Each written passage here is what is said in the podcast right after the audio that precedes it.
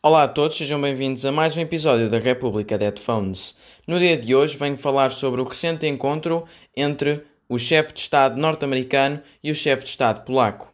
No dia 24 de junho teve lugar na Casa Branca mais um encontro entre ambos os presidentes para falarem de defesa. Mas antes disso, vou contextualizar porque é que a Polónia se preocupa tanto com a defesa. A Polónia é dos países mais antigos da Europa, tendo sido fundada no ano de 966. Chegou a ser um dos reinos mais influentes na Europa. Apesar de tudo isto, a Polónia, num passado recente, viu sempre a sua independência ameaçada, durante as duas guerras mundiais e também até à queda do Muro de Berlim. Deste modo, os polacos valorizam muito o valor da liberdade, sendo que por isso investem muito no Ministério da Defesa. A partir de 1990, a Polónia afastou-se dos russos e aproximou-se do Ocidente. No ano de 1999, aderia à NATO e mais tarde, em 2004, à União Europeia.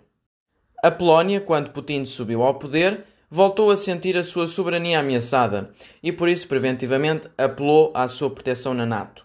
Foram por isso criados, nos países bálticos e na Polónia, grupos de batalha, que são unidades de batalha multinacionais em treinamento e simultaneamente prontos para combate, se necessário, naquela zona.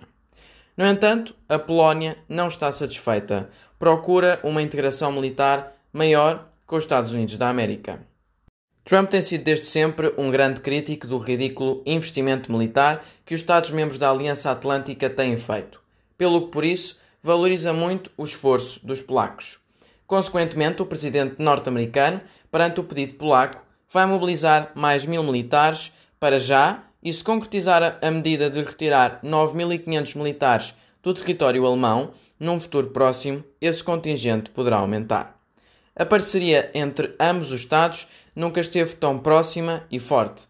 Aliás, há pouco tempo a Polónia até chegou a oferecer 2 bilhões aos americanos a troco destes se fixarem numa base militar polaca.